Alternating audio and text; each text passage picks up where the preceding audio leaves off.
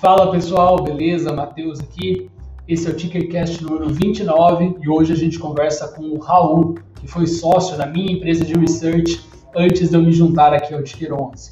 A ideia é conversar um pouquinho sobre empreendedorismo e também contar como que foi a experiência dele entrando no mundo de investimentos, uma vez que ele abriu esse negócio comigo sem entender nada de bolsa de valores. É isso, espero que você goste do conteúdo. Abração! Olá pessoal, tudo certo? Matheus aqui, seja muito bem-vindo ou muito bem-vinda ao nosso primeiro podcast. Hoje a gente vai tratar um tema um pouquinho diferente, que é relacionado tanto com investimento quanto empreendedorismo. E para isso eu trouxe aqui um convidado especial. Estou aqui com o Raul Zeri, que foi inclusive meu sócio quando eu abri a empresa de research de análise. Vou deixar ele se apresentar porque vai, obviamente, falar muito melhor do que eu sobre a história dele. Bom, é isso aí, galera. Eu sou o Raul, não precisa do Zeren, mas uma história de empreendedorismo acho que eu tenho algum conhecimento, não é tanto ainda. É, hoje eu sou contador, mas eu já tive duas empresas, uma delas foi a UP, que eu dei início com o Matheus. E é isso aí, esse é o nosso, nosso objetivo hoje, conversar um pouquinho sobre a minha história, a história da UP, empreendedorismo e investimentos, que é uma, um grande sonho, uma grande paixão aqui que a gente tem. Perfeito. Seu primeiro podcast eu acabei esquecendo até de comentar um pouquinho sobre mim, né? Pra, caso você não me conheça, eu sou analista aqui da Ticker 11, é responsável por assinar as carteiras hoje de fundos, ações e fundos imobiliários, mas o meu know-how, minha paixão verdadeira está ali concentrada na parte de ações. E aí, eventualmente, eu vou trazer aqui é, pessoas que ou começaram a investir com a gente, ou gestores, ou outros investidores para bater um papo aqui conosco. Mas dando continuidade aqui na conversa com o Raul, é, eu queria que você contasse um pouquinho como que você me conheceu e principalmente como que surgiu a ideia de você abrir uma empresa comigo. Meu Deus, que pergunta legal. A gente se conheceu na faculdade, né, cara? Fazendo Sim. administração. Foi um, um período bem legal. Que eu abandonei a faculdade, porque a administração não era bem o meu sonho. Eu acho que também não é o sonho de muita gente que faz administração, mas não estou criticando a profissão, tá? É só que tem muita gente perdida na faculdade. Ah, a gente se tornou amigos por causa de League of Legends. Não sei se você Verdade. se recorda. Aí a gente começou a fazer trabalho junto, né? Por causa né, dessa aproximação.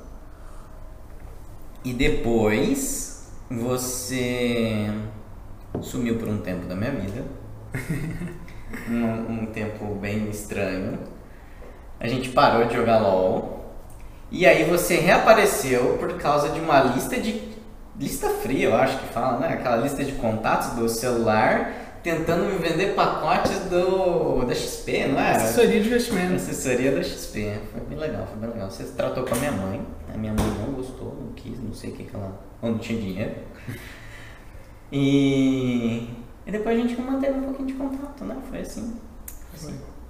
Aí, Mas, é, conta como que surgiu a ideia de empreender, né? É, aí eu tava na minha lojinha você tava falando, cara, eu tenho um sonho de criar uma empresa, eu quero mudar o mundo, eu quero mudar, sei lá, o que eu puder, pra enfiar na cabeça das pessoas que investimento é um negócio legal.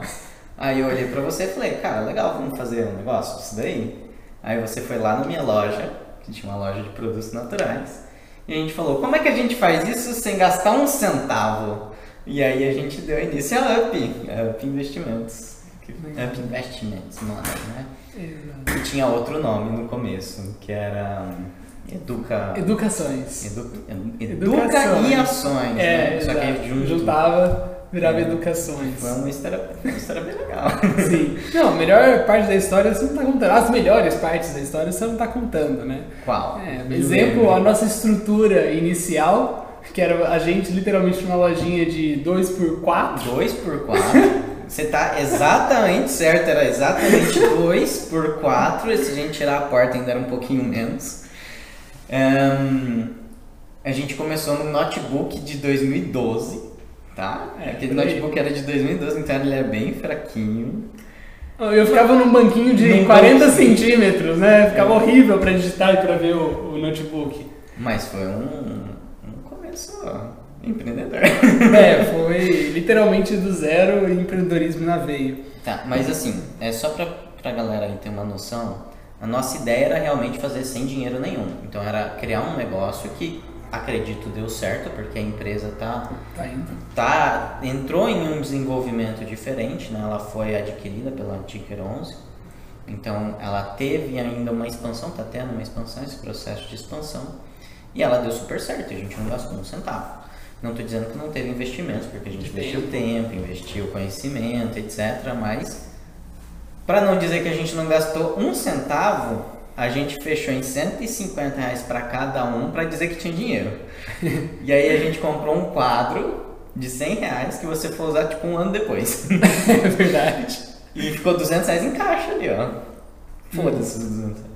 É, acho que isso prova que dá in- investir, não, dá pra empreender realmente Empreender. saindo do zero. Claro, não é todo negócio que dá pra fazer isso, mas se você quer começar um negócio por conta própria, meu, tem uma forma de você fazer Tem, é, tem. sem gastar dinheiro. É, Talvez seja mais difícil, mas funciona. É, todo o processo né, de criação de capital, etc., ele pode ser executado de várias maneiras. Né? Você só precisa ter o tempo, o trabalho correto. Né? Então você precisa ter foco, saber o quanto você quer atingir e correr atrás. Eu acho que tendo isso em mente, você pode começar com uma balinha no semáforo, que a gente fez essa experiência, e você transforma esse capital. É, depois a gente pode falar dessa experiência. Você quer falar agora? Pode comentar, aproveita. É, que a gente Não, fez a, a gente fez o teste, né, de pegar produtos quando eu tinha essa loja aberta ainda, a gente pegou embalou amendoim a um custo de acho que 60 centavos cada pacotinho, e a gente vendeu eles a 3 reais, né? Então a gente fez uma multiplicação, eu não me recordo agora exato, mas foi uma multiplicação de capital relevante, né? Acho que a gente gastou 20, a gente fez 50 reais considerando tudo, foi algo nessa média, não foi? É, em um período de uma hora. Então a gente conseguiu multiplicar um capital baixíssimo em uma hora, que seria. tipo, se a gente tivesse feito isso por três horas, a gente teria tido todo o capital que a gente teve para iniciar a empresa, que foi 300 reais. Isso em um período de três horas. Então, assim, é uma multiplicação que, ao longo de um tempo, se a gente tiver um objetivo e não for gastando, você consegue lá 10 mil, 15 mil, 20 mil, 100 mil. Quiçá, né? Um milhão, mas é possível começar qualquer negócio. É, eu complementando esse ponto aí, eu acho legal. As pessoas acham que é muito difícil ganhar dinheiro, principalmente para iniciar um negócio, né, que você vai precisar às vezes de um investimento inicial e etc. E essa experiência que a gente fez, na verdade, mostra que é o contrário, né, que a gente vendendo amendoim literalmente na rua, no semáforo, a gente ganhou algo em torno de 25 reais por hora. Aí você compara isso com o salário médio do brasileiro, é três vezes maior que o salário mínimo, se você fizer isso, claro, o dia inteiro, né? Então, pô, aquela pessoa que não consegue guardar dinheiro, que tá com o orçamento apertado e tal, ela não consegue, honestamente, muitas vezes porque ela não quer, não tá disposta o suficiente. Porque nada impede dessa pessoa conseguir uma, duas, três horas por semana para procurar uma fonte de renda extra, seja para começar a investir ou seja para empreender e abrir o próprio negócio. Acho É, que tipo, é, eu concordo com você. né? A, a minha perspectiva sobre um empreendedor é que ele tem mais medo, porque é um caminho inseguro para ele, ele não tem essa visão de segurança, né, de estabilidade, né? As pessoas ela acredita que ser funcionário de alguém é uma coisa que traz segurança para ela só porque ela tem um pingado de salário todo mês. E ela acaba tendo medo de investir tempo, investir esforço, fazendo alguma atividade que renda alguma coisa por fora, ou não sabe, não tem criatividade, às vezes perde na sua criatividade querendo copiar outras pessoas e para de ins- insistir muito cedo, né? Então, é, eu vejo muitos casos de pessoas que começam a investir em venda de produtos tipo Rinodê, Junés, ahn, tem os perfuminhos também, é Rinodê é perfuminho, ah, Herbalife. E a pessoa ela entra na empresa achando que ela vai ficar milionária do dia para noite. É possível? É super possível. Não estou dizendo que não é possível. Mas a primeira perspectiva que ela tem, a primeira experiência que ela tem, às vezes é negativa. E aí a segunda é negativa, aí a terceira é negativa, aí a décima é negativa, ela fala, putz, isso aqui não funciona. Só que às vezes, se ela tivesse insistido, em vez de 10 vezes, ela tivesse insistido por 100 vezes, ela seria uma milionária. E esse esforço de 10 para 100 parece muito, mas se ela conversou com alguém, se ela conversou com 10 pessoas em 10 dias, em 100 dias é a diferença entre ela ser pobre e milionária, entre ela não ter uma expectativa legal e ser de fato milionária. Isso é falta de insistência, é porque ela não deu o prazo, ela não teve a experiência necessária, ela talvez não teve o preparo necessário e ela desistiu muito cedo. E, e isso que é, para mim, né, a grande sacada para quem tem sucesso ou não. Às vezes a insistência num negócio, ou num tipo de negócio, ou numa forma de negócio, ela é negativa porque você fracasse, mas a consistência, a percepção dos seus erros que vem com a insistência, o aprendizado disso é que vai fazer você galgar patamares maiores. Eu concordo plenamente. Eu acho que o exercício de empreender é um exercício de perseverança, de persistência é, até certo ponto. A gente saiu até aqui. Certo ponto. É, a gente saiu de zero de faturamento, zero de investimento inicial. E claro, tem o efeito da fusão, tudo bem, mas é uma empresa que em dois anos e dois meses aproximadamente está faturando algo em torno de 300 mil expectativa de faturamento para os próximos 12 meses. Né? Então, assim, é algo bem relevante. E se a gente fez isso, provavelmente você também que está escutando também consegue com devida dedicação e esforço. Mas até aproveitando esse assunto da questão de dificuldade, você de persistência. Deixa, você deixa eu te dar só um corte, Matheus? Claro. Me desculpa. Claro. Você falou uma coisa, né? Até certo ponto. Vamos, vamos colocar esse anexo aqui nessa conversa, essas aspas, até certo ponto mesmo, né? Insistência em algo que de fato não funciona sem aprendizado nenhum é burrice. Tá? Eu não estou dizendo que a pessoa deva insistir em coisas que não dão resultados, mas que ela deve aprender com o processo. Beleza?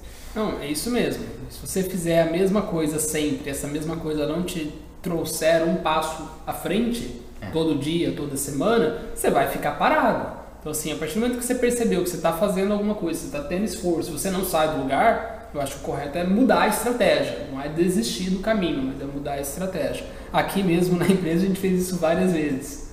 É, o processo é ir fazendo ajustes, né? Aprendendo e consertando os erros e continuar o caminho, continuar o objetivo. Por isso que a gente falou no começo que a grande questão é o foco. Né? Não necessariamente seguir um caminho reto e definido, mas ter foco no objetivo e fazendo os ajustes no caminho que você achar pertinente, necessário. Sim. Mas entrando nesse tópico que a gente estava falando de persistência, dificuldade, etc. O que, que você lembra, assim, ou que foi engraçado, ou que te marcou, que foram as coisas mais difíceis lá no começo? Né? Alguma coisa que você achou que ia ser fácil, não foi? Qualquer coisa nessa linha. Do meu ponto de vista, eu não vi dificuldades grandes em, em aspecto nenhum do nosso caminho, mas eu vi grandes aprendizados, né? O, o maior dilema ali é conseguir o cliente, né? Para todo mundo é cara, eu não estou conseguindo cliente nessa, dessa forma. Será que eu mudo? Será que eu insisto? Aí vem nessa conversa que a gente estava tendo. Será que o Instagram é a melhor forma de conseguir cliente? Será que propaganda paga é a melhor forma de conseguir cliente? Será que o boca a boca é a melhor forma de conseguir cliente? Será que, sei lá, palestras, podcast ou YouTube é a melhor forma de conseguir cliente? É, com certeza eu posso passar para o público que na UP foi passar todos esses processos. Posso dizer para vocês que talvez a gente não tenha insistido em alguns deles, mas que a gente passou por todos eles e percebeu quais que são as melhores formas ou não de se conseguir isso. E para mim, eu acho que para a maioria das pessoas que empreendem, é, a grande dificuldade é conseguir o cliente, né? Por que, que eu estou dizendo isso? Porque o nosso conteúdo, o nosso material na época, ele já era muito bom talvez não vai ser a dificuldade de todo empreendedor é, conseguir o cliente. Para nós foi. Às vezes a dificuldade do empreendedor é o produto dele, às vezes a dificuldade do empreendedor, empreendedor é o local onde ele está atuando ou trabalhando. Às vezes a dificuldade do empreendedor é as custas do que ele fornece, né? Então, a nossa experiência foi essa cada um vai ter que ter a sua experiência. A grande dificuldade geralmente é conseguir clientes para ter o dinheiro e manter toda a sistemática, mas nem sempre. Para mim, na UP foi a questão do marketing. o cliente. E a respeito de grandes acertos, eu concordo que o mais difícil sempre foi a prospecção. O pessoal sempre gostou do nosso produto. Mas onde você acha que a gente acertou ao longo do caminho? Eu não sei se você concorda, vou te perguntar no final da minha resposta se você concorda ou não. Mas para mim, o grande acerto que a gente teve, que foi uma coisa que eu era apaixonado, que eu gostava muito, era os cursos.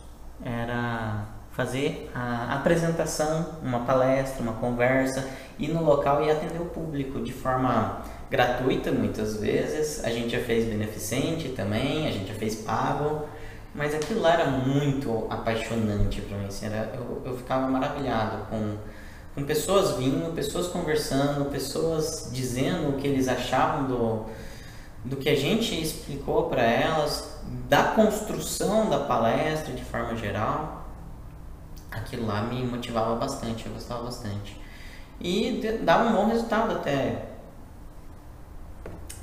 percentualmente em relação à, à aquisição de clientes, né? Aquilo lá era uma coisa que eu gostava muito.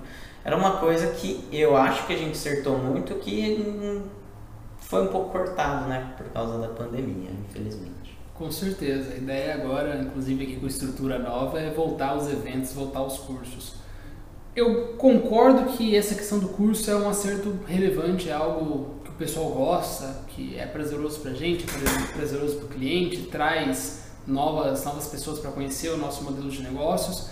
Mas eu acho que o nosso grande acerto foi, na verdade, o planejamento estratégico como um todo, que é o nosso diferencial competitivo, né? Como que a gente vai competir com uma Empíricos, com uma Suno, com uma Eleven e etc, que tem uma estrutura uma, uma base de pessoas, de profissionais, de analistas muito maior. E a gente resolveu seguir pelo caminho do atendimento, relacionamento próximo, contato.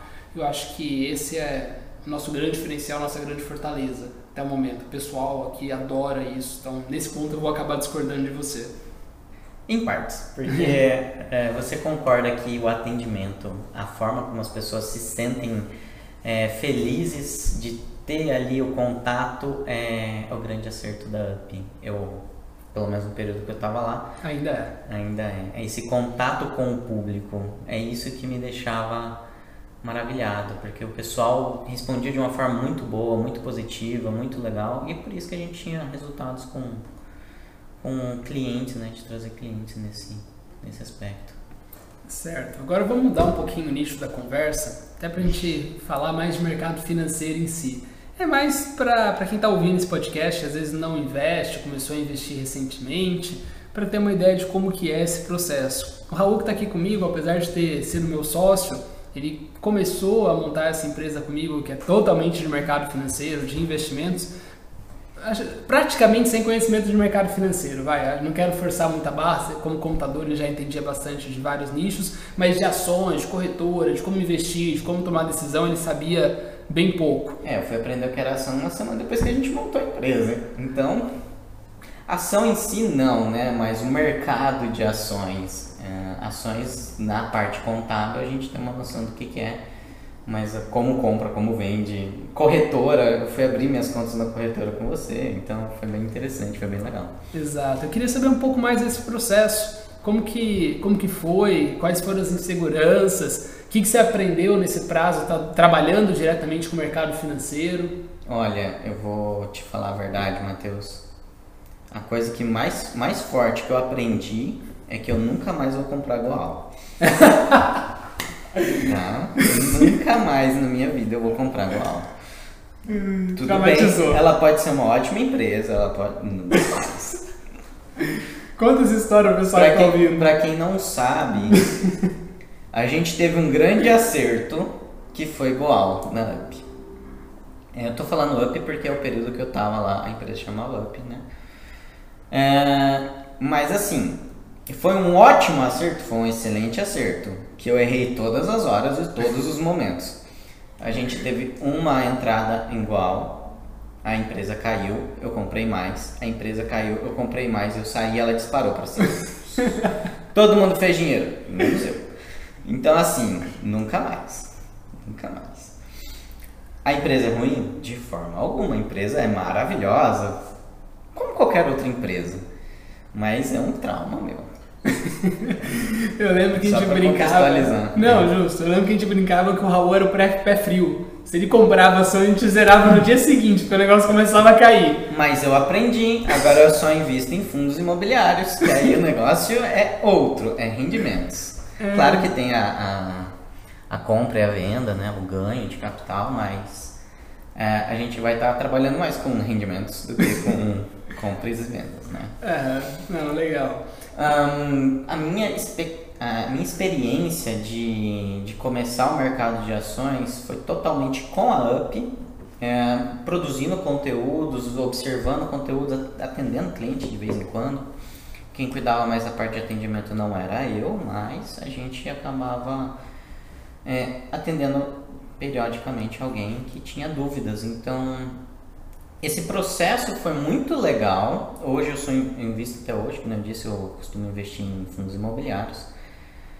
E não foi difícil, foi um processo bem fácil, bem tranquilo, com o melhor assessor que existe no mundo, né? Nossa, exagero.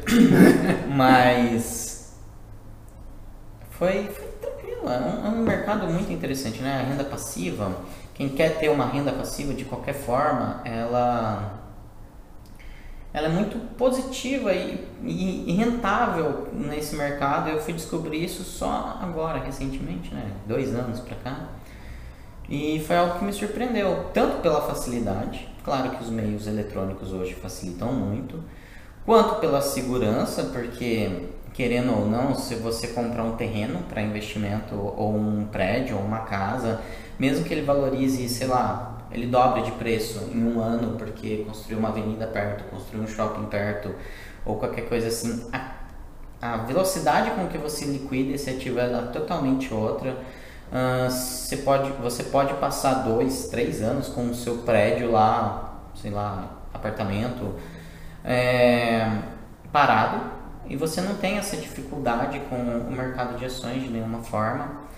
E de forma é, em valores, apesar dela não, não ser necessariamente absurda, ela ainda é muito maior do que um aluguel ou qualquer coisa mais segura hoje do mercado é, que não é financeiro, né? Por exemplo, renda de aluguéis ou prestação de serviço de forma geral por causa dos custos. Se você pegar uma empresa hoje, ela vai ter um lucro de 8, 10% ao ano, isso se expressa aqui no mercado financeiro também, algo similar ou menor, só que com uma segurança menor. Ao meu, no meu ponto de vista, a segurança do comércio hoje ela é menor do que a do mercado financeiro em termos de rentabilidade. Impostos também foi uma coisa que me surpreendeu, porque os impostos eles são menores, a maioria dos impostos que você vai pagar é, eles são já alguns são retidos, né? Alguns você não paga, alguns têm isenção. Então, só para o público ter uma ideia, se você for abrir uma empresa do lucro real, que vai ter uma tributação de impostos, ela vai estar tá girando na casa dos 40%, 50% em cima do lucro, em comparação com o lucro. Uh, empresas do Simples Nacional, que são as menores, que dão menos rentabilidade, você acaba pagando eu estou considerando folha também, tá? É, em torno de 20, 30%, dependendo do tamanho da empresa. E no mercado de ações esse valor é bem menor, tá em 15, 20% e é metade na, da carga tributária, né? E ainda assim dá uma rentabilidade tão boa quanto uma empresa normal, uma loja, um prestador de serviços. Para gente que está atuando, investindo tempo, esforço e trabalho, é, como uma renda ativa dar um resultado parecido numa renda passiva, para mim foi uma descoberta fantástica. Legal. É, complementando só um ponto que você está citando, já que a gente está falando de tributação, em ações, por exemplo, você tem até isenção é, até uma faixa de 20 mil. Né? Então, se você estiver negociando até 20 mil reais por mês em ações, você não paga nenhum centavo de imposto. É um negócio que favorece bastante quem está começando. Eu ia perguntar para ti agora o que, que você mais gostou de aprender do mercado financeiro, mas eu acho que você já meio que respondeu, né? Que foi essa combinação de investimento acessível, seguro e ao mesmo tempo rentável. Acho que foi o que mais te atraiu. Ou é, tô falando besteira? O dinheiro foi o que, foi o que mais me atraiu. Você tem razão. O dinheiro, a questão tributária de ser menor, com certeza. Mas assim, de gosto mesmo do mercado de ações, eu sou contador, gente. Eu, eu gosto de fazer consultorias. Então, conversar com um cara em relação ao que eu mais gosto do mercado de ações, tá? Conversar com um empreendedor, com um empresário, de que aquela poupança que ele coloca o dinheiro dele, que está rendendo 30 centavos com 200 mil investido, não compensa, foi a coisa mais gostosa para mim, porque eu faço isso, né? Eu eu faço o balanço das empresas, eu crio as demonstrações para o sócio e falo, então, meu parceiro, tá vendo esses 2 milhões que você tem aqui no seu banco, que você acha que está rendendo alguma coisa, que está te dando 2 mil reais no ano, que é uma miséria, e o banco ainda está te cobrando, sei lá, 15 mil de taxa. Você acha que está fazendo um bom negócio? Então, vamos conhecer a Ticker 11. Ticker 11. Ticker 11. e Vamos conhecer a Ticker 11 e fazer um bom negócio? Eu acho que essa é a parte mais gostosa de ter mexido com ações e ter aprendido esse mercado, que foi poder atender o meu, o meu cliente melhor. Foi a parte que mais me eu achei interessante. Então, assim, conhecer tudo de forma geral, para mim foi muito bom pelo conhecimento do mercado. Então, conhecer o mercado foi a coisa mais cativante para mim e ele nas suas várias formas, né? Hoje eu sou apaixonado por fundos imobiliários. Mas o mercado de ações, o mercado de opções também é interessante. Eu tenho muitos clientes que mexem com opções porque é relativamente barato, eles fazem umas loucuras, é, é umas loucuras mesmo. Eu gosto dessa questão da consultoria, de conversar com outras pessoas sobre o tema de uma forma mais instruída. Uhum, legal. E deixa eu perguntar uma outra coisa. Você falou de uma série de variáveis positivas, né? Mas não é tudo na vida, aliás, não tem nada na vida que seja 100% positivo, acredito eu. Você consegue passar pra gente aqui uma perspectiva do que você não gostou, do que, que você achou difícil? É, enfim, qual o lado negativo do mercado financeiro? Com certeza, igual. Além desse.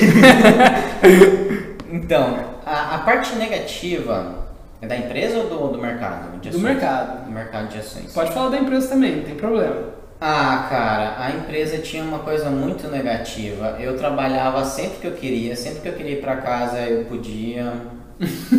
Foi super negativo na minha vida. Eu conseguia trabalhar em casa, conseguia trabalhar de madrugada, para quem não, não me conhece. Eu prefiro fazer as coisas de noite. Então, assim, eu tive Uh, talvez não tenha sido muito agradável para os outros, né? Mas eu tive uma certa liberdade para cuidar do meu filho, da minha família, então foi super negativo trabalhar com a empresa. E do mercado financeiro? Agora, do mercado financeiro, uma dificuldade do mercado financeiro é fazer o acompanhamento das ações, né? Então, por isso que a empresa existe, né? Que é terceirizar essa responsabilidade para quem entende e quem vai trabalhar diretamente com isso. Se você pega e vai começar a observar e analisar as empresas, é um caminho sem volta. Você, se for fazer isso por conta, é uma grande dificuldade do mercado. Você ter o conhecimento, o tempo e a disponibilidade de fazer isso para algo que você quer ter como renda passiva na maior parte das vezes, né? Como eu quero ter ações como uma renda passiva na minha vida, é, eu transfiro a responsabilidade para terceiros porque eu não vou ficar acompanhando. Então, essa é a maior dificuldade do mercado financeiro. Grandes decepções a gente vai ter sempre. Então, a, a grande dificuldade depois que você transfere essa responsabilidade é entender que a variação do mercado ela é chocante. Às vezes você tem 100 mil reais investidos e tem uma queda no mercado de 20%. Resumindo, você vai tirar o seu extrato bancário, você vai pegar o extrato de ontem, o extrato de hoje, você vai ver, nossa, eu tinha 100 mil ontem, nossa, eu tenho 80 mil hoje. Aí seu chão cai. Mas entender que essa oscilação é normal e que ele se recupera com o tempo ou com ganhos futuros é normal, é uma grande dificuldade para quem não está preparado, para quem não tem um mental forte para isso. Legal, concordo que essa questão da complexidade e gestão de risco é o que acaba atrapalhando boa parte dos investidores que está começando. Eu acho que para caminhar aqui para um, um encerramento, para a gente não ficar com um podcast muito longo, a gente tinha combinado algo em torno de 30 minutos, queria só que você comentasse para a gente por que, que você acabou saindo da empresa e um pouquinho do que, que você faz hoje. Bom, hoje eu sou contador em uma empresa de contabilidade, né? mas não é, não é algo surpreendente. Acho que o grande motivo de eu ter saído da UP foi porque teve o Covid. E aí eu acabei não tendo muito tempo, porque eu tive que cuidar do meu filho. E as minhas necessidades acabaram não correspondendo às expectativas da empresa. E aí eu optei né, por vender as minhas cotas para o Matheus. Então não foi uma saída traumática, não foi nada, nenhum problema é, que a gente teve interno, tanto que a gente é amigo hoje, né, Matheus? Sim.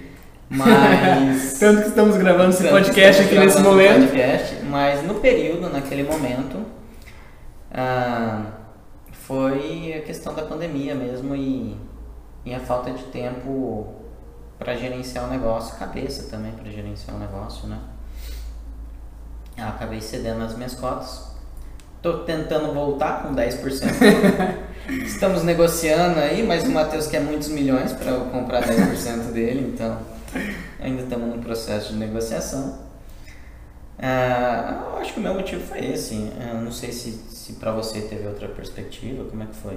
Não, na minha parte está tranquilo. Era mais para deixar registrado para o pessoal entender, pô, mas ele era ex-sócio. Como assim? O cara do assim, podcast era ex-sócio. Qual é o sentido disso, né? Por que, que ele está aí? Exato. Não mas rolou nenhuma claro. facada, não? Não. Nos negócios, é, essa questão de eventualmente ter algum problema faz parte, né? O pessoal fala muito que briga societária é uma das principais razões que as empresas fecham, mas pelo menos por aqui a gente não teve esse problema, a gente uhum. continua aqui próximo. É. A gente não falou da, de como é que foi o começo, né? O começo do... Tão profundamente a gente fez um pouquinho. Mas é. fica para uma próxima. Exato. Se vocês gostarem, manda mensagem pra gente, comenta aí no, no seu podcast preferido, né? No seu agregador de podcast, acho que esse é o termo correto. E fala pra gente trazer mais detalhes desse início, porque tem bastante história, tem bastante coisa que não vai dar tempo pra gente contar aqui hoje. Mas para encerrar, queria só dar um espaço aqui para o Raul, se você tiver alguma história pontual, algum comentário final que possa agregar para quem estiver ouvindo aqui, é, acho que agora seria o momento. História pontual que possa agregar para alguém aqui. Olha, essa é uma pergunta difícil. O que eu, a história que eu posso contar que mais vai agregar para qualquer pessoa que vai começar a investir é tenha controle das suas ações mensalmente. Porque o que eu peguei de imposto de renda com problema no controle de ações ou pessoas que tinham multa porque não recolheu DARF e, e mantenham o controle de vocês mensalmente que vocês vão ver que é fácil, não é complicado, não é difícil manter o controle de ações. Agora, se você deixa acumular o ano inteiro, aí você leva para o seu contador para ele fazer declaração de imposto de renda, dá problema, gente. É, é difícil, vai sair mais caro. Vou ajudar muito vocês dando esse conselho. Controlem as ações de vocês mensalmente, tá? Perfeito, essa é uma dica boa porque realmente dá bastante problema. As pessoas nem sabem que ao investir em bolsa você passa a ter obrigação de declarar anualmente imposto de renda e ainda eventualmente pagar imposto de renda todos os meses, dependendo das movimentações que forem feitas. Mas fica aí a dica final para quem está começando quem começou recentemente: cuidado com o leão, cuidado com a Receita Federal. E é isso, abração, espero que vocês tenham gostado desse conteúdo. Se gostaram, quem sabe a gente traz o Raul de volta aqui para um outro bate-papo de outro tema ou para aprofundar mesmo nessa questão de como que foi a UP lá no começo. É isso, abração, até mais. Tchau, tchau, pessoal, até mais.